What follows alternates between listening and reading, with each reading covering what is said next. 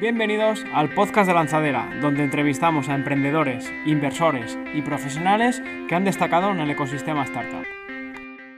Hola de nuevo, hoy contamos con un super emprendedor especializado en el sector fintech. En él ha fundado tres startups. La primera fue Vercheck, la segunda la mega conocida Aplázame que fue vendida al banco WeThink y ahora viene con una nueva aventura llamada Devengo que él nos explicará aquí. Él es Fernando Cabello y tenemos la suerte de tenerlo acelerado en lanzadera. Muy buenos días, Fernando. Hola Rubén, ¿qué tal? Me encanta estar aquí, tío. Muy bien, oye, como siempre empiezo igual las entrevistas. Eh, ¿Quién es Fernando Cabello? Bueno, Fernando Cabello es eh, eh, un hombre, un emprendedor felizmente casado, padre de tres hijos y, la verdad es que en general debo reconocer que me considero una persona feliz y afortunada. Genial, Fernando. Oye, tú eh, eres un emprendedor nato, has fundado tres startups. ¿Nos puedes decir brevemente oye, en qué consistía cada una de ellas y ahora esta última de Vengo? Seguro. Eh, yo arranqué eh, como emprendedor, mi trayectoria emprendedora con, con Ibercheck, Ibercheck.com es una empresa que todavía sigue funcionando y la gestiona eh, un socio amigo mío con el que la cofundamos, aparte de algún otro amigo cofundador que también estuvo involucrado al principio. Y Ibercheck es una empresa pequeña pero líder en la provisión de informes de solvencia crediticia de personas físicas. Básicamente Ibercheck democratiza el acceso a la información que contienen los llamados ficheros de morosidad para que un caso de uso típico podría ser quieres alquilar un piso y no sabes si la persona a la que se lo vas a alquilar es fiable o no desde el punto de vista de comportamiento de pagos. Entonces, con el consentimiento de esa persona, puedes eventualmente acceder a los ficheros de solvencia para comprobar que efectivamente esa persona no tiene impagos. Eh, Ibercheck se fundó en el año 2010, sigue funcionando y bueno, es una empresa que es viable. Esa fue la primera. La segunda es Aplázame, que la montamos en el año 2014. Aplázame tuve la suerte de cofundarla con François Derbe. Y Aplázame se vendió en julio de 2018, cuatro años después de su fundación, y fue un viaje absolutamente maravilloso en el que tuve la oportunidad de trabajar con, con un equipo irrepetible, ¿no? y crecimos y aprendimos muchísimo juntos. Y luego en, en, 2019, después de cumplir mis compromisos con WeThink, que fue el banco que compró a Plazamed, después de cumplir mi compromiso de permanencia post-adquisición, eh, decidí arrancar un proyecto con Alberto Molpeceres, mi socio cofundador actual, con, con el famoso Molpe, eh, es sin duda una suerte poder cofundar con alguien como él. Y, y Devengo, eh, es una plataforma que permite a los trabajadores acceder al salario que ya se han ganado a través de una app de manera instantánea. Luego entraremos un poco más en, en Devengo. Yo cuando nos conocimos me comentaste una cláusula eh, que, que, me llamó bastante la atención, que dice mucho de ti. Oye, tenías una cláusula en, eh, cuando vendiste a Plázame de no competencia, como tiene muchísima gente, pero que sí que tú pusiste una cláusula que como que sí que podrías volver a emprender, ¿no? Sí, efectivamente. Para mí, el, para mí fue muy importante, o sea, el momento de la venta de una startup, de tu startup, es un momento muy emocional se te, te vienen todas, muchas emociones de golpe. Vamos, el, a mí el día de la firma de la venta de Aplázame, que fue el último viernes de julio del año 2018, eh, ese fue un día que pasaba de, del llanto a la risa y a la alegría, digo, en, pues, en espacio de segundos.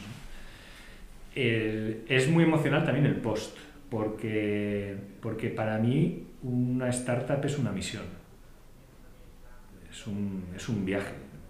Y eventualmente eh, cuando la vendes de alguna manera eh, abandonas esa misión.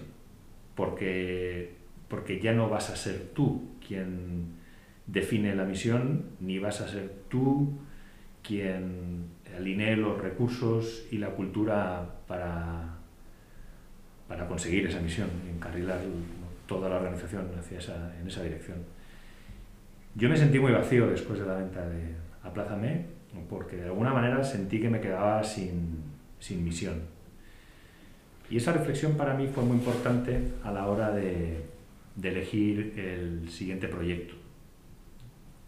Es curioso un poco lo, que comentas, porque creo que es Carlos Barrabés que dice algo parecido. O sea, un emprendedor, eh, cuando, cuando le viene una idea o dice, es que no quiere decir que no sea feliz, pero simplemente no es completamente feliz. Él siente como un vacío interior dentro de él que dice, es que me falta algo y solo emprendiendo puede, puede rellenar un poco ese tercer hueco. Ahí empieza un poco cómo, saldría de Vengo, ¿no? Porque después de todo lo vivido, los subes y bajas de, de, una empresa, porque al final vendiste, bueno, entró en un proceso de venta porque no cerrasteis una, una ronda, ¿es correcto? Eh, bueno, efectivamente, la, o sea, la, la venta de Aplázame eh, vino motivada por, por, un fracaso, que fue que no fuimos capaces de cerrar una ronda de inversión en la que buscábamos un millón y medio a una valoración pre-money de 12 millones. Con la perspectiva del tiempo, eh, yo creo que es obvio que no debía hacer un buen trabajo porque Aplázame era muy invertible y el sector ha madurado mucho y ha crecido mucho y se ha generado mucho valor. ¿no? Entonces, por ser honesto, eh, está claro que mi desempeño como alguien que levantaba capital en aquel momento pues no fue, no fue el mejor.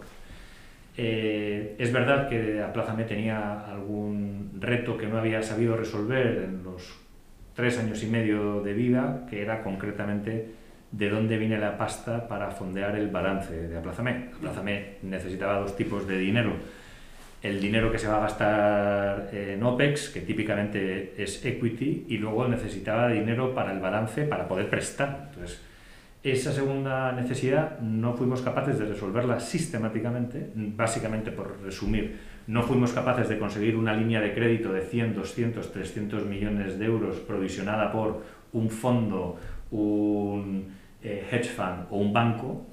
Y, y, y claro, nuestro crecimiento siempre estaba limitado por la posibilidad de encontrar nuevas fuentes de fondeo de balance. Los inversores, al ver que no habíamos sido capaces de resolver ese reto, dudaban, yo creo que legítimamente, de la capacidad como para resolverlo.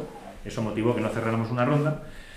Y los, y los inversores que tenía, eh, en este caso liderados por François Derbey y José Caviedes, que formaban parte de mi consejo, eh, pues me transmitieron que su capacidad de inversión estaba agotada y que lo que estaban dispuestos era a, poner una ronda para buscar una salida. Yo la verdad es que sentí claramente, sentí de manera nítida que el viaje, que una etapa del viaje acababa. Tuve siempre muy claro que la responsabilidad de un consejero delegado, eh, en este caso, debe prevalecer sobre los intereses del fundador en el sentido de que me sentí responsable de la confianza, me, sentí responsable fiduciario de la confianza que había sido depositado en forma de inversión. Y entendí, yo creo que muy rápido, que a lo que me debía era a buscar un retorno razonable a los inversores que habían confiado en mí y buscar la mayor continuidad del proyecto para cumplir con las expectativas que tanto clientes como empleados habían puesto en la plaza B. ¿Qué valoraste sobre todo a la hora de una oferta o otra sobre cuál decantarte? Los criterios se discutieron en el Consejo y se acordaron en el Consejo y se hicieron públicos a todos los potenciales adquirentes. Eh, formaron parte de esa carrera por adquirir a Plazamé, eh, Banco Sabadell, ING, Klarna y Withing. Y los criterios que les transmitimos a todos fue, vamos a decidir la oferta ganadora sobre la base de tres criterios, precio, forma de pago y continuidad del proyecto. Y, y bueno, esos fueron los tres criterios con respecto a los cuales analizamos las distintas propuestas de adquisición que recibimos. Sí, porque a veces un poco la forma de pago para el emprendedor es un poco esos términos que, que van súper condicionados. No sé. Sí, a mí, eso, a mí eso me parece cruel porque creo que el dinero de un inversor no vale más que, que, el, que, el, trabajo del emprendedor, pero sin embargo, por la forma en la que se paga, sí vale más. Y en cambio el dinero es el gran commodity, ¿no? el, talento, el talento y la voluntad son más escasos que el dinero. Eh, entonces no deja de resultar paradójico que, que, el, que al emprendedor se le pague de manera en la que muchas veces se lo tiene que ganar dos veces. ¿no? a, ti emprendedor no te pago el 100% de lo tuyo en el momento de la firma, te pago un 25, un 30, un 50, un 70 en el momento de la firma y la diferencia te la tienes en ocasiones que volver a ganar en lo que se conoce como un earnout. Y en el caso de Aplázame, la verdad es que conseguimos que las ofertas eh, fueran relativamente buenas o razonables en esa dimensión porque fuimos capaces de meter competencia en el proceso de venta en ese sentido a cualquiera que esté interesado en vender o que vaya a iniciar un proceso de venta le digo que es muy importante introducir competencia en el proceso de venta porque esa es probablemente la manera más eficiente de conseguir mejorar en todo lo posible las potenciales ofertas de adquisición. Durante ese proceso, porque al final, claro, como hemos dicho, sale de una ronda que no sales, de cara a tus trabajadores, a tu equipo, ¿cómo intentaste mantener la serenidad y durante ese tiempo un poco de más incertidumbre? Eh, ¿Hiciste una comunicación de todo lo que pasaba? Eh, ¿Los metiste dentro del proceso? Yo practico, yo practico una religión que es la de la transparencia radical, que, que no sirve, por ejemplo, para ganar al póker a mí me gusta jugar a los negocios con las cartas descubiertas. A mí me gusta crear relaciones de confianza y me gusta básicamente que la gente haga un ejercicio sistemático de libertad sobre todo el conjunto de información posible y desde luego sobre todo el conjunto de información al que yo tengo acceso. En Aplázame, eh, Aplázame en ese sentido no fue una excepción. Yo al equipo le dije lo que pensaba en cada momento, de hecho tengo una frase eh, de la que no me siento nada orgulloso, pero que en, en ese momento reflejaba la realidad. Eh, a finales del año 2017 les dije al equipo, Aplázame paga el turrón, pero no paga el roscón. Y bueno, yo sé que esa, esa frase causó miedos en algunos componentes del equipo, algunos muy clave, pero, pero era un recuento honesto de lo que yo estaba viviendo. ¿no? También es verdad que en cuanto hubo una solución de continuidad, porque los socios decidieron hacer esa ronda para buscar una salida, también lo comuniqué rápidamente. Pero siempre he creído en el poder de decir la verdad siempre y en todo momento.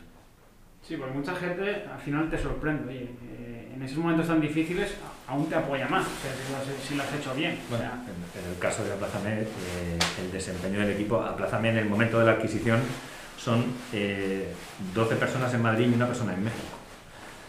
Eh, y no he tenido, he tenido pocas veces la sensación de, de poder liderar una organización que funcionara más como un reloj suizo. Sí, la verdad, la transparencia sin duda yo complejo igual, o sea, jugar al póker es eh, jugar a corto plazo, si buscas relaciones a largo plazo. Oye, has montado tres startups, o sea, ¿cómo ha sido el inicio de cada una de ellas? Pues yo diría que, que mejor que el anterior, en el sentido, hay una cosa que yo repito mucho que es que lo que aprendes en tu startup actual sobre todo te va a resultar útil en la siguiente.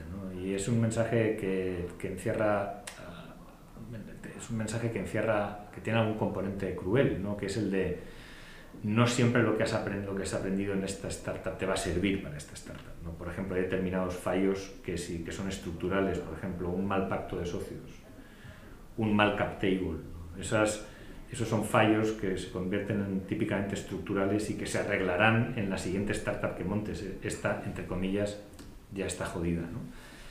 Eh, yo creo que esa es una de las cosas, ese sería uno de los mensajes que tengo para los emprendedores más nobles. Eh, yo entiendo la ansiedad de, creo que he encontrado la oportunidad de mi vida, no, no la puedo desaprovechar, eh, volver a pasar este tren ¿no? y esas ganas de ¿no? make it or break it. Pero mi experiencia como emprendedor la verdad es que es distinta. Mi experiencia como emprendedor es que emprender es un oficio eh, tiene, tiene, componente, tiene algunos componentes de artesano. Eh, te vas haciendo mejor emprendedor a medida que emprendes.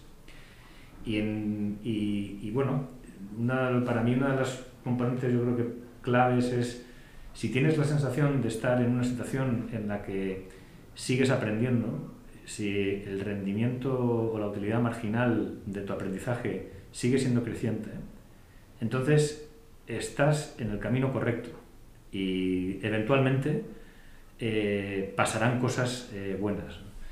Eh, esto ni mucho menos quiero que sea interpretado como una invitación a emprender. Tener un rendimiento marginal creciente con respecto al aprendizaje es una cosa muy difícil de conseguir. Y, y, ser emprendedor sistemático, entre otras cosas, supone ser consciente del sesgo de confirmación y ser capaz de eliminarlo, ser consciente de cómo se manifiesta el ego y ser capaz de suprimirlo. Eh, si eres capaz de aprender con un ciclo muy alto a un coste muy efectivo, van a pasar cosas buenas, sin duda. Sin duda, sin duda. Eh, en esta primera startup, tú ahora sí que, sí que fondeaste bien, porque al final ya tienes un track record que te hace levantar mucha pasta o, con más facilidad. Eh, ¿En esa primera startup lo hiciste con, con, con levantando financiación o cómo lo hiciste? Hubo algo de financiación de terceros, eh, hubo también algo de deuda, pero en Ibercheck nos pulimos los socios fundadores una buena cantidad de los ahorros que teníamos hasta ese, hasta ese momento. Eso es un poco, también un poco lo que te piden. Hay fondos o inversores que te dicen, oye, eh, si tú tienes, ¿por qué, ¿por qué no inviertes? O sea, ¿y por qué tengo que invertir yo? O sea, ¿qué, qué les podemos decir a, a, estos inversores? Bueno, a ver, yo, yo creo que el skin in the game, el mensaje de, de, de estar eh, comprometido, eh, pues eh, no es lo mismo ¿no? lo de aquello de estar implicado que estar comprometido, ¿no? lo de la gallina el huevo y el cerdo y el tocino, no es lo mismo. Hay que saber lanzar la señal apropiada y yo creo que si, si tienes eh, la suerte de tener patrimonio, si arrancas un proyecto y tú no metes un ticket como está metiendo la media de tus inversores, pues hay alguno que te puede decir, oye, pues ¿por qué no lo haces? Soy escéptico, ¿no? Digo, yo, por ejemplo, en, en, en Devengo, en la primera ronda de Devengo, que levantamos aproximadamente 1.250.000 euros, la regla fue, van a entrar amigos y familiares, había mucho apetito por invertir en mi siguiente startup después de la venta, es verdad que... ¿Cómo estás en el hype? efectivamente, pues existe ese sesgo equivocado de, le va a volver a salir y le va a salir mejor, pero bueno, eh, precisamente porque había una audiencia en aquel momento que era sobre todo amigos y familiares, lo que decidí en esa primera ronda fue limitar el ticket a un máximo de 50.000 euros para asegurarme que nadie perdía una cantidad de capital. Digo, en un startup se puede perder todo el capital, con lo cual desde el punto de vista de lo que llaman los ingleses el value at risk, no quería que de ninguna manera alguien pudiera perder más que eso. Y, y lo que hice fue poner un ticket yo de 50 eh, también, para que si se daba el caso, que estoy seguro que no se va a dar, pero existe la posibilidad de que se dé, de que se perdiera la inversión, eh, yo haber perdido lo mismo que socios, amigos o familiares que habían apostado por mí. Sin duda. Yo un poco, o sea, al final estamos, es una gran ronda ya, eh, es mucho más maduro. ¿Tú crees que hubiese sido yo? Por ejemplo, lo digo porque yo lo que intento es, sobre todo aquí en la Lanzadera tenemos eh, proyectos que vienen en estado un poco más inicial, hasta, hasta ya empresas que facturan más de un millón. Yo sobre todo intento enseñarles en las etapas más iniciales a administrar el dinero. Yo siempre les digo, oye, que cuando, cuando inicias hay negocios que sí y, y sectores como el fintech, por ejemplo, que sí que necesitan mucha pasta, pero oye, el problema que tienes ahora con 5.000, cuando crezcas lo vas a tener con 50.000, lo, lo vas a tener luego con 500.000 si, la empresa, si la empresa crece. Lo que tienes que aprender es aprender a gestionarlo. O sea, tú ese millón y pico en la primera startup hubieses sido capaz de eh, cuestionar, eh, gestionarlo adecuadamente? O porque al final cuando tenemos la cartera llena siempre salen más, más rápido los billetes. Yo creo que gestiono mejor en Devengo la caja que la gestioné en Aplázame. Creo que en Aplázame gestioné mejor la caja que en Ibercheck. Creo que Ibercheck es la, la, vez que peor he gestionado la caja y con todo fuimos capaces de ponerla en break-even después de mucho esfuerzo que consistió sobre todo en amartillar los gastos hacia abajo. Eh, en la Plaza Me hicimos una gestión de la caja eh, mejor y en Devengo está siendo creo que mejor que, el, que la Plaza Me inicial y con todo y con eso soy humilde y creo que tengo todavía mucho recorrido de mejora. Porque ahora has fundado o sea, un gran equipo, vamos ya un poco a Devengo, o sea, cuéntanos un poco cómo, cómo has empezado, o sea, si puedes, todo lo que puedas contar desde, oye, tengo esta idea, la estoy madurando, eh, veo coste de oportunidad de hacer esto, esto, ¿cómo fueron esas decisiones iniciales hasta que dices, hostia, voy a buscar un socio o voy a incorporar tanta gente y voy a ya levantar capital? Porque muchas veces no entramos en detalle esos momentos tan iniciales que empiezan a pasar por la cabeza, a ver cómo la gente se podría inspirar un poco o ver reflejado en ti. Es, es muy anecdótico, yo creo que no generaliza mucho. Yo, yo yo, no, yo, yo, he sido consultor de estrategia. Eh, yo sé que hay emprendedores que emprenden analizando las oportunidades de manera muy sistemática. Algunos de los mejores emprendedores que conozco, como por ejemplo Julio Martínez de Abacum, me consta que antes de montar Abacum, eh, por cierto Julio Martínez junto con su socio Abacum, es una startup española que ha sido admitida por Y Combinator. Ya, por suerte, hay unos cuantos españoles que han pasado por ahí. Pero, pero desde aquí les mando un, un, enorme abrazo, aparte de una enorme felicitación. Soy eh, orgulloso inversor de Abacum. Podemos invitar también que nos cuente su historia. Merece la pena, es una de las personas más lúcidas que conozco en el ecosistema. La cuestión es, em, yo sé que Julio eh, estuvo, por ejemplo, examinando de una manera muy sistemática eh, cómo, cómo, quería emprender y qué es lo que iba a hacer. Y Julio es un tío tremendamente inteligente, con pasado de investment banker. Estoy convencido que ese estudio fue muy, muy, muy, muy sesudo, muy sistemático, muy programático. Yo, yo soy otro tipo de emprendedor. Más visceral. Yo soy más visceral yo soy más visceral. El, a mí las ideas, yo decido hacerlas, o sea, ahora ya hay ciertos, ciertos reconocimientos de pautas, como por ejemplo tamaño de mercado, realizabilidad, como de realizable es algo, eh, que, que, que, los incorporo yo creo casi por la vía de la experiencia, pero a mí lo que me enciende como un carbón es un día pensar que si tú bajas a la mina a picar carbón, a respirar grisú y sales deslomado, lleno de hollín después de picar ocho horas en la mina, ¿acaso alguien puede discutir qué tal ganado el jornal? Entonces, ¿dónde está el dinero? Show me the money. Yo soy soberano, soy un hombre libre, ¿no? Me he ganado ese dinero, dame la libertad de disponer de él libremente. El día que pensé eso, me daba igual haber leído The Wage Stream, que era de las primeras referencias de las que había tenido conocimiento en este espacio. Cuando, de hecho, cuando Caviedes me habló de Wage Stream, no me llamó nada la atención. Conocía ya el negocio de las libranzas en México, que es el crédito contra nómina, y sinceramente me pareció un negocio chusco.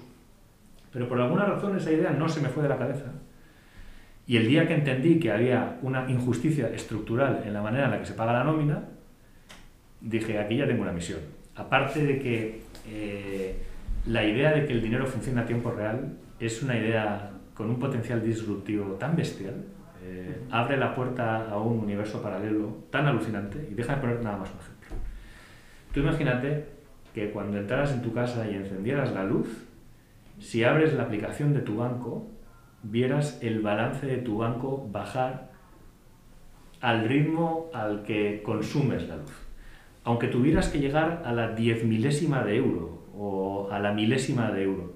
¿No sería tremendamente útil empezar a ver el dinero como algo que fluye, en vez de como algo que es estático?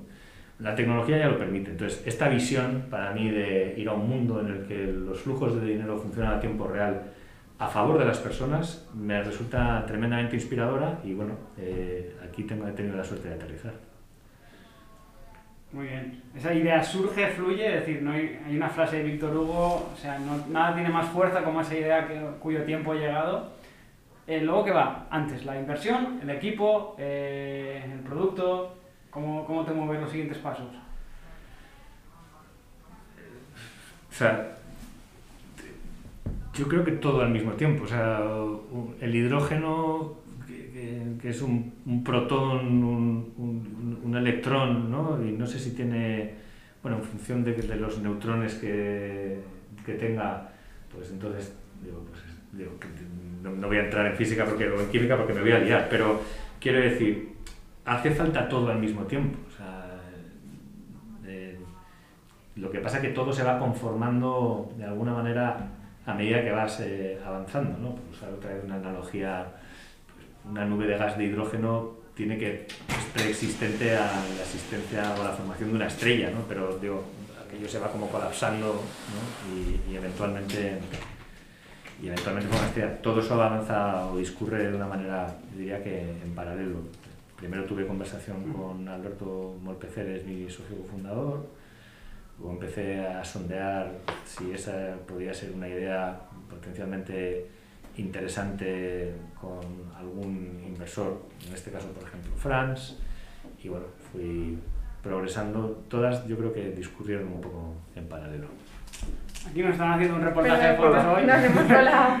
Que saluden los de marketing al podcast, muchas veces nos ayudan también a promocionarlo. Eh, luego montas, empiezas a montar equipo. eh, ¿Cuántas personas empezasteis y cuántas sois ahora y en qué puestos más o menos, si lo puedes contar? Sí, bueno, em- empezamos con un equipo técnico. Eh, Molpe tuvo el enorme acierto de atraer a Aitor García como líder técnico al proyecto. Trabajar con Aitor es como montar un equipo con Superman. Entonces, ganas simplemente pues como, es como tener a un Messi. Ujú. Eh, tuvimos la enorme suerte de traer también a Iván Guardado, un backender fabuloso con, con- con- con una increíble historia de compañías en las que había participado anteriormente, como por ejemplo Erasmusu, de la que había sido cofundador. Y eso yo creo que ya demostraba el tipo de apuesta que íbamos a hacer. Es, eh, aquí vamos a hacer un puchero.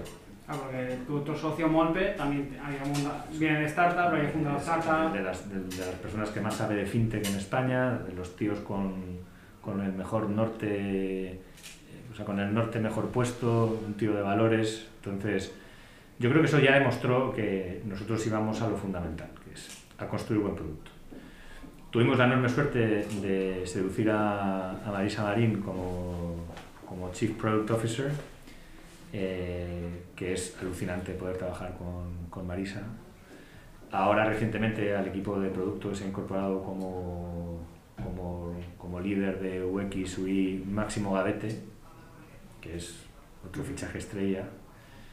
Y, y bueno, tuvimos también la suerte de atraer a Ángela del Carmen, que es una de las tías con mayor proyección con las que yo he tenido la oportunidad de trabajar liderando marketing, o Víctor Rotellar, que es una persona con una escuela de ventas alucinante y que ha tomado el liderazgo de las ventas y, y que bueno, pues está, está consiguiendo unos resultados alucinantes como por ejemplo que con este mes con respecto al mes anterior hemos crecido un por cuatro y venimos siete meses creciendo al 100%. No voy a dar niveles, pero vamos, estoy bastante seguro que somos los líderes en España tanto por volumen de operaciones como por volumen de dinero transaccionado. Porque tus grandes competidores, ¿quién diríamos que serían? Pues mira, hay una regla que tiene François que es no hablar de los competidores. Entonces, mm, no voy a hablar de los competidores, pero voy a hablar de la misión que tiene este sector. Eh, yo creo que hay distintas estrategias en este sector. Yo creo que en general subyace una ambición de conquistar la cuenta nómina. Y por tanto creo que son propuestas que yo calificaría de eh, caballos de Troya neobancarios que quieren conquistar la cuenta nómina, eh, que quieren conquistar la cuenta nómina a los bancos. No me importa decir que nosotros no perseguimos esa estrategia. Eh, yo creo que muchas empresas van a querer construir una propuesta fintech. Va a tener sentido. Y creo que nosotros podemos ayudar mucho más dándoles las herramientas a quienes quieren construir ese tipo de, propuestas. por una parte, la parte de justicia, es decir, yo he trabajado cinco días, tengo derecho a mi nómina. ¿No puede ser que eso también influya, bueno, influencie un poco más a consumir más? ¿O un poco a esa... La sociedad está preparada para eh, recibir el mismo día que, que trabajan? Es decir, ¿sabe administrarlo o cómo podemos educarla en ese aspecto? Eh, esta, pregunta me la encuentro mucho, la verdad, Rubén, eh, y, y, creo que obedece a una visión del mundo paternalista, que es la gente no sabe administrarse. Parte del principio de que la gente corre peligro cuando es libre. Pero entonces, ¿cuál es la consecuencia de, cuál es la consecuencia de ese pensamiento? ¿no? Vamos a limitar su libertad porque se pueden hacer daño siendo libres me espanta, me, espanta esa visión del mundo, tengo que confesar. Eh, yo siempre he salido de los contextos de los que no me he sentido libre. Y de hecho no me he sentido libre durante mucho tiempo. Eh, por eso dejé de trabajar en el mundo corporate, porque no me sentía libre. Y lo hice renunciando a un buen salario, pero me costaba la salud emocional, pensar que, que era un esclavo Creo que eso le pasa a mucha gente, creo que mucha gente, eh, que, en el que, que, se da esa circunstancia a mucha gente, que el único ejercicio de libertad es para elegir la forma en la que te esclavizas. Yo decidí hacerme libre, entonces eh, creo profundamente en el principio de libertad. Eh, yo creo que las personas deben ser soberanas sobre lo suyo y en todo caso la opción de cómo gobiernan y gestionan su dinero me parece que debería responder al principio de libertad. Oiga, voy a detenerle el pago porque si no esta persona lo va a malgastar. Bueno, pues entonces, entonces lo que tenemos es otro problema, que es que a lo mejor tenemos un sistema educativo que no ayuda a que la gente sea responsable eh, en la manera de conducirse o conozca las implicaciones que tiene consumir más de lo que puede. Pero arreglar eso mermando la libertad. Eh, quiero decir, muchos problemas parece que se podrían resolver mermando la libertad. Yo, sinceramente, en ese, de ese modelo prefiero apearme. Al final cada uno sea libre de elegir y con todas las consecuencias de ella, o sea, mundo libre, como tiene. Sin duda, lo que pasa es que ahí creo que las empresas que provisionan servicios tienen una responsabilidad añadida. El capitalismo tiene que tener los valores metidos en el ADN. Eh, no vale la maximización del beneficio como principio director. Y en esto probablemente hay economistas mucho más inteligentes que yo que me atizarían duro por decir esto. Eh, yo creo en la mano invisible, pero hasta cierto punto. Yo creo que los valores son insustituibles. Y creo que el principio del beneficio no debe ser el único objetivo. Creo que hay que crear eh, valor para el sistema. Y creo que somos más que seres económicos creo que también somos seres eh, emocionales y somos seres sociales y somos seres con una dimensión espiritual, independientemente de que uno crea o no, somos, somos trascendentes. En ese sentido, eh, quien provisiona un servicio que puede ser peligroso en el uso, lo que tiene es la responsabilidad es de fomentar un uso responsable. Y eso es lo que hace falta. Y, y yo, eh, yo una de las cosas que digo, por ejemplo, es una de las obsesiones que tengo donde vengo es la, la, interacción de nuestro producto, la información y la interacción tienen que estar hibridados, tienen que ser la misma cosa, de tal manera que cuando solicitas el servicio de Vengo, entiendes visualmente por la propia mecánica de la experiencia de usuario cuáles son las implicaciones de tus actos. Yo, llevando 10 años trabajando en el sector fintech, creo que es clave provisionar los servicios fintech de manera que la persona que los usa toma la mejor decisión para sus circunstancias. Desgraciadamente, esto no es la norma. Yo lo que todavía veo es un aprovechamiento de la oportunidad. Aquí se da el, problema de el, problema de la gente principal, que es un problema de asimetría informativa. Yo te doy un servicio financiero, yo sé mucho, tú no sabes nada, yo me aprovecho del hecho de que tú no sepas nada para que el sistema no juegue a tu favor, juegue a mi favor. Yo creo que las empresas lo que tienen que hacer es exactamente lo contrario. Tienen que definir reglas que permitan que el sistema funcione a favor del usuario, sobre todo si el usuario pertenece a aquellos que corren el riesgo de quedarse atrás. Aquí entramos un poco lo mismo, jugar al póker, o sea, todos hemos salido eh, cabreados con un banco a la firma de, un crédito, una hipoteca, una tarjeta de crédito, pero claro, en la empresa son las... Eh, tienes que jugar un poco más a, largo plazo. Bueno, a ver, yo, yo, la perspectiva que tengo, que tengo ahí es, es, es, es clara, Rubén. Es, a mí hay gente que me pregunta a qué me dedico y yo contesto, yo me dedico a construir relaciones a largo plazo. Eh, yo solo quiero tener que ver con gente a largo plazo. Esa es la gente que pasa los test del tiempo. Esa es la gente al final con la que te identificas, con la que compartes un sistema de valores, un propósito. Eh, y bueno, a ver, soy consciente, es un lujo que me puedo permitir. Porque hemos, hemos hablado que al final Devengo anticipa el salario trabajado. ¿Puedes explicar un poco mejor cómo funciona y qué repercusiones tiene para la empresa, para vosotros y para el cliente final? Sí, Devengo eh, es un modelo B2B2C. Devengo lo que da es acceso a la liquidez devengada del salario del trabajador bajo demanda. Un ejemplo sería, hoy es día 15, gano 1.000 euros, pues hoy día 15 llevo ganados 500 pues Devengo te da acceso hasta 500 euros de manera instantánea, para que los uses como te convenga. Eh, es un modelo B2B2C porque nosotros necesitamos llegar a un acuerdo con la empresa para que la empresa disponibilice Devengo a sus empleados. Y Devengo a día de hoy es una propuesta que yo llamaría de salario bajo demanda, que es una primera estación en un viaje yo creo que más largo. La siguiente estación en la que estamos trabajando ya, que es algo que me apasiona, es la idea del salario a tiempo real, que tiene que ver con el ejemplo que te ponía de la luz, pero a la inversa. Tú vas a trabajar hoy y mañana el dinero que te has ganado hoy está en tu cuenta. Y así sucesivamente. Supongo ahí tendrá unos costes. ¿De qué parte van los costes? ¿De la parte de la empresa? ¿El usuario tiene una pequeña comisión? La empresa elige quién asume el coste del servicio. Nosotros tenemos empresas que lo asumen ellas, eh, o tenemos empresas que repercuten el coste en el empleado. Nosotros tenemos el precio más bajo viable en el mercado.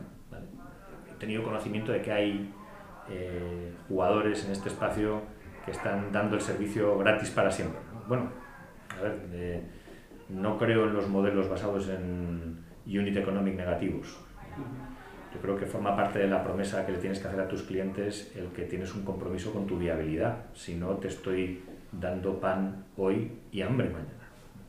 O peor aún, van a venir otros después que van a pagar la fiesta. Mi obsesión aquí era definir el precio más bajo viable. Y al final hemos convergido a un modelo que, que, que por lo que he visto, pues es el, es el, precio, es el precio más bajo del, del mercado. Para que te hagas una idea, vamos a necesitar mover entre 40 y 50 millones de euros al mes para alcanzar el break lo tengo calculado. En España se mueven, se pagan 23.000 millones de euros en nóminas al mes, con lo cual, desde el punto de vista bottom, top, top down, no parece tanto. Desde el punto de vista bottom up, pues te diré que que, estamos, no te digo cerca, pero estamos sorprendentemente más cerca de lo que esperaba estar a principios de este año.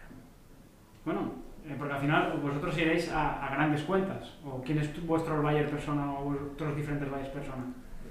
esa, es una, esa, es una, muy buena pregunta. Eh, yo te diría que el, hay mucho arte en el go-to-market. Y para un emprendedor de producto como yo, Go to Market, el Go to Market Fit me está pareciendo el reto más retador, valga la redundancia, intelectualmente hablando de los que me he enfrentado como, como emprendedor hasta, hasta la fecha. Pero al final de lo que se trata es de que una necesidad urgente de liquidez no penalice a nadie y menos a los que menos tienen. Esa es la misión. Y a partir de ahí hay que propagar la misión buscando el alineamiento con quienes pueden tener una comunión con ese objetivo. En mi experiencia son muchos. Yo creo que hay, hay empresas que enuncian su ambición por un queremos dominar el mundo, y, y, luego hay otras que, que, definen su misión por cómo van a mejorar el mundo. A mí tengo un sesgo hacia las segundas y, y, y, tengo la suerte de estar embarcado en una misión, que es que, que el sistema funcione a favor sistemáticamente de las personas y sobre todo de los que, los que corren el riesgo de quedarse atrás. Has dicho que, que, estás centrado en producto, cada vez vemos más CEOs centrados en producto. Como se está moviendo un, últimamente el sector de startups y todo lo rápido que vamos, ¿crees que eh, esa visión de producto es un más dentro del equipo eh, fundador? No concibo de otra manera, Rubén, tío. No, no, no, no me lo puedo imaginar de otra manera. O sea, yo sufro mucho dedicándome a producto, porque confieso que eh, nunca estoy contento. Eh, pero no estar contento, que, que, que, no es una cosa tan buena, tiene un reverso positivo, que es el de puedes estar más contento. Y, y es también una fuerza motriz. ¿no? Eh, todo el tiempo te provoca una reacción el producto y la reacción que te provoca típicamente suele ser hacia cómo mejorarlo, cómo simplificarlo, cómo eh, pulirlo. A mí me encanta la metáfora del producto como, como, algo, como algo mágico, como algo que resuelve de una manera inesperada algo que necesitas, ¿no? una satisfacción que quieres tener o un problema que quieres eliminar. Y cuando hablo de magia es porque no entiendes, parece como si, tú, como si el producto se hubiera saltado uno o varios pasos. ¿no? Esa sensación de repente de, ¿ya? Es que lo, lo, ves, por ejemplo, con Aplázame lograsteis un productazo que dices algo tan coñazo como financiar eh, algo, o sea, CTLM esto es, es, brutal, la mala experiencia de usuario. Es que dices tú con, con, con Aplázame, otro día financiar algo, o sea, dices, ¿ya? O sea, ¿ya? O sea, y te puedes decir, oye, con tu móvil te puedes hacer una foto ya y terminar el proceso. O sea, lo más sencillo que me he encontrado en todo el sector fintech. Es brutal.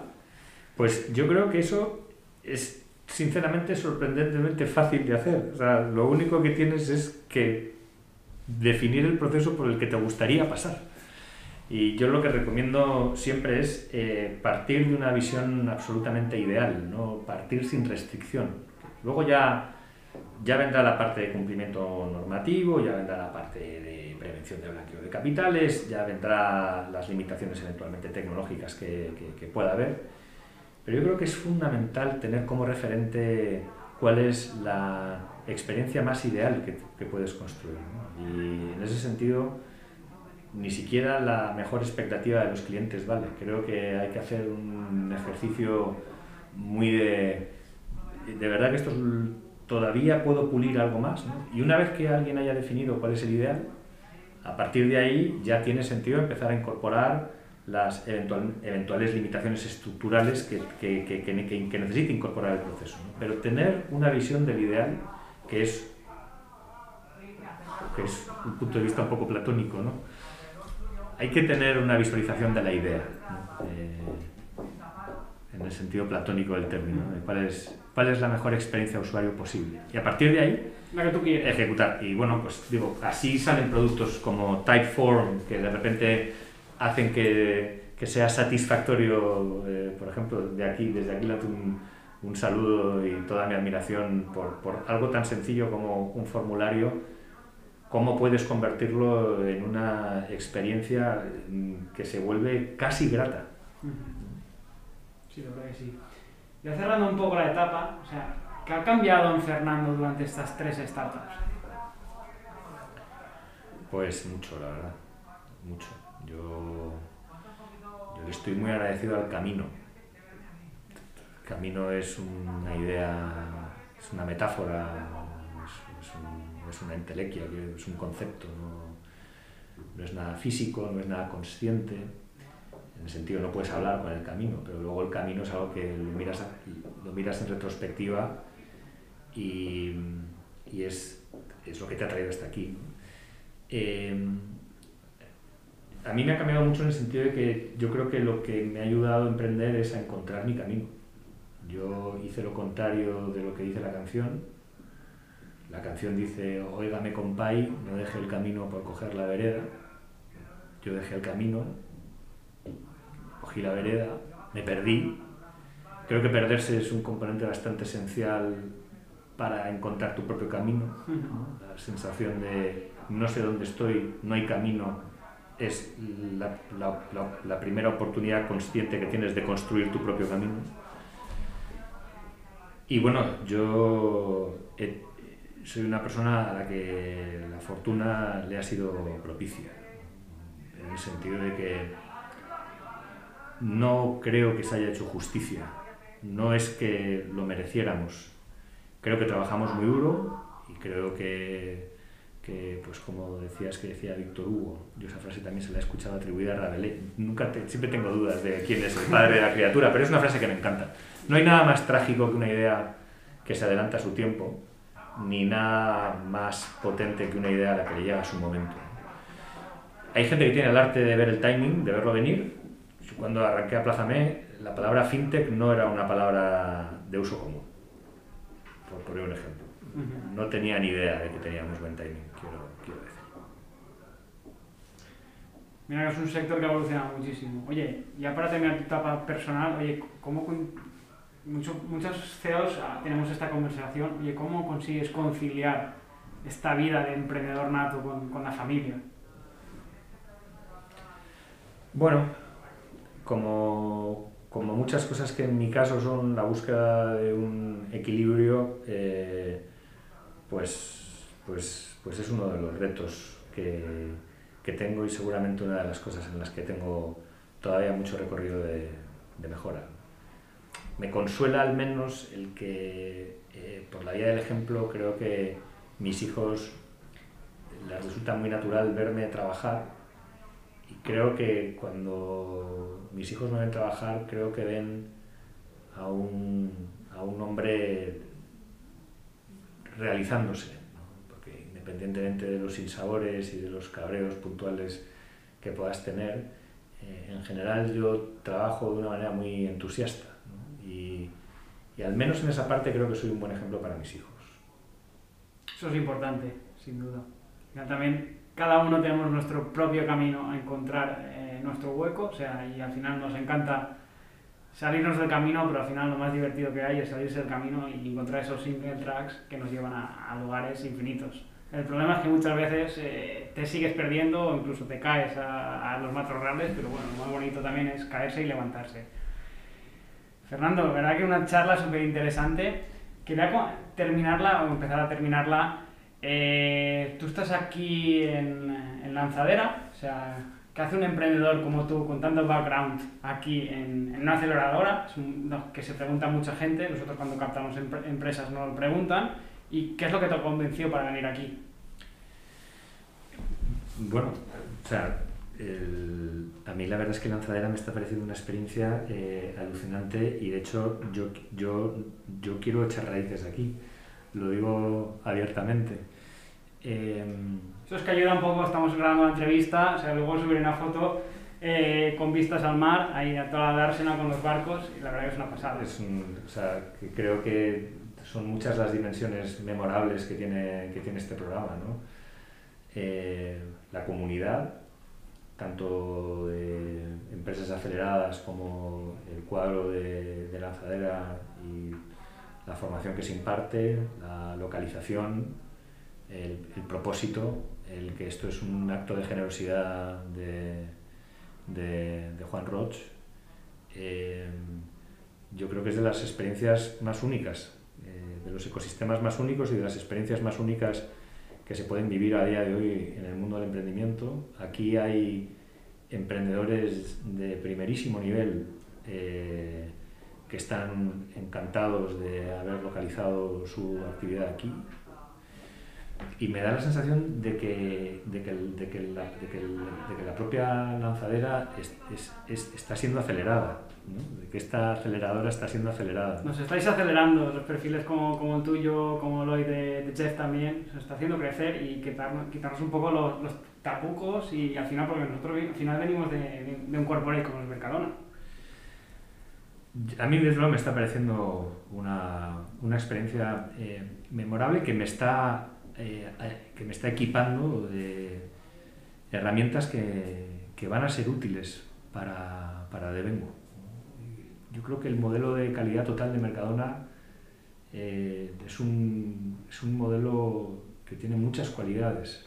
Si tuviera que definirlo, definirlas rápidamente sería, creo que es un modelo eh, muy comunicable porque creo que es un modelo fácilmente entendible y eso es una herramienta poderosísima en una organización y sobre todo en una organización grande. Creo que es un sistema que ayuda a ordenar las prioridades en el orden en el que tienen que atenderse. ¿no? Está el cliente primero y después el proveedor, después el empleado, toda esa cadencia que tiene. Eh, de hecho, va el empleado antes, en mi caso, que el, que el, que el proveedor, en el modelo de calidad total también, ¿verdad? Sí. Perfecto, me había equivocado, digo, por decirlo bien. Que si no, no el empleado no, en calidad siempre el cliente. Eh, primero el cliente, sí. luego el empleado Sí. y luego el proveedor. Claro, Perfecto. Eh, digo, es que si no luego Salva a lo mejor me regaña y he, he ido a todas las clases. Eh, me parece un acto de generosidad explicar ese modelo con tanto detalle. Creo que es un modelo que ayuda a incorporar valores al ADN de tu visión y que te ayuda a formalizar la misión y hacerla muy inteligible. Creo que como modelo también ayuda a descentralizar la toma de decisiones porque de alguna manera les das los principios directores a lo largo de la organización como para asegurar que se incrementa la probabilidad de que los líderes de la organización tomen la decisión apropiada en cada uno de sus contextos. Eh, digo, yo creo que el, participar de, algo así, que además tiene esa sensación tan dinámica de que, que está creciendo y se está conformando, pues es un privilegio. Así que desde luego animo a emprendedores eh, junior, senior, experimentados o faltos de, sin duda, a considerar la posibilidad de, de, de aplicar el programa. Yo siempre lo digo, nosotros, nuestra asignatura pendiente es decir, oye, somos muy buenos, eh, bueno, tenemos menos tiempo en incubación y al final siempre se asocia la palabra aceleradora a un poco más incubación, esas etapas iniciales, pero realmente yo lo que yo siempre digo es, nosotros somos buenos en gestión empresarial, que es donde tenemos el modelo de Mercadona. O sea, es para aquí empresas de tu nivel, como de Jeff también, donde también, oye, tenemos un poquito que aportar ahí, aquí aún. Desde luego, sin duda. En mi, en, en mi caso no tengo, no tengo duda, Rubén. También, eh, al final, en el ecosistema somos conocidos, somos un poco frikis también. Oye, ¿qué es lo que un poco menos, nos has contado las cosas buenas, qué es un poco lo que menos te gusta o te choca un poquito más? Sinceramente, a mí no hay nada que me haya chocado o que no me haya gustado. Yo lo que creo es que este es un programa que tiene unas reglas claras, que exige un determinado tipo de, compromiso que incluye eh, la presencialidad en Valencia. Y, yo creo que ese manejo de expectativas eh, se hace bien y se hace de manera temprana. Yo la única advertencia que haría a quienes eventualmente consideren o estén considerando aplicar o participar en el programa es en negociar muy bien y manejar muy bien las expectativas iniciales con respecto a cómo se va a dar cumplimiento a ese compromiso y luego cumplir. Eh, este es un, también un programa basado en el, en el dar, saber dar y saber pedir y, y es un sistema exigente que a cambio de lo que da vive.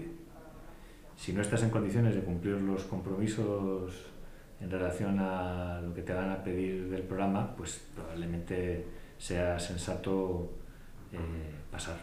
Sí, aquí has, hablado, has, abierto un poco el melón del dar-pedir, para que se un poco la idea, vean, nosotros o sea, damos formaciones, un espacio de networking, un sitio donde abrir tus oficinas, por ejemplo, si quieres abrir nuevo territorio en Valencia, eh, tienes a un mentor que te ayuda, eh, tienes eh, formaciones para todo tu equipo, todo eso es gratuito. Nosotros no nos quedamos nada, simplemente pedimos, oye, eso, que lo aproveches. Nosotros sí que somos muy exigentes, oye, ¿quieres esto? Vale, pero aprovechalo. Si no lo aprovechas, oye, hay otra gente que lo puede aprovechar mejor. Y aparte de eso, todo eso gratuito, eh, también damos financiación, que en algunos casos llega también pues, pues a ser inversión eh, cuando entra al plazo de inversión de, de Angels. Así que un poco cerramos todo, todo ese paquete de valor nuestro. Que, que, que no es poco, que no es poco, sin duda. Tú llevas aquí, o sea, ahora serán unos 3-4 meses. Así es. ¿Qué es lo que más te ha sorprendido? Pues, a ver, yo soy mal, digo, soy, soy mal ejemplo en el sentido de que creo que no soy representativo, pero eh, a mí lo que me ha pasado es que esta ciudad también me ha entrado un poco en vena. Entonces, eh, eh, o sea, Valencia tiene unas cuantas virtudes. Eh, eh, es una pedazo ciudad, tiene mucha calidad de vida, tiene un clima fantástico, la localización de las oficinas digo, mm, es, es una auténtica gozada. Que no lo haya visto, pues al menos que se dé un paseo por Google Maps para ver cómo son las oficinas de Lanzadera de Pelotudas. Eh, y además es una ciudad en la que el acceso al, al, al talento eh, es competitivo comparado con otras ciudades. Ahora que cada vez importa menos dónde está el talento, sino contar con él. Eh, para nosotros, eh, en ese sentido, ha sido un, descubrimiento. Por eso te decía al principio de esta charla que yo la ambición que tengo en relación a- al programa de lanzadera es, eh, echar raíz en, en- en Valencia y cuando me preguntan dónde tiene oficinas de Vengo, pues de Vengo tiene oficinas en Valencia, en Barcelona y en Madrid. Qué gran embajador, Fernando. Muchas gracias por la entrevista, lo dejamos aquí Ha sido un placer. y, Rubén. y ha sido un placer, como siempre. Un saludo. Gracias por escuchar este podcast y espero que te haya gustado. Solo te pido una cosa más. Si te ha gustado, por favor, compártelo con tus amigos, compártelo con tus socios, compártelo con quien tú quieras. Así nos ayudarás también a llegar a mucha más gente. Nos vemos en el próximo.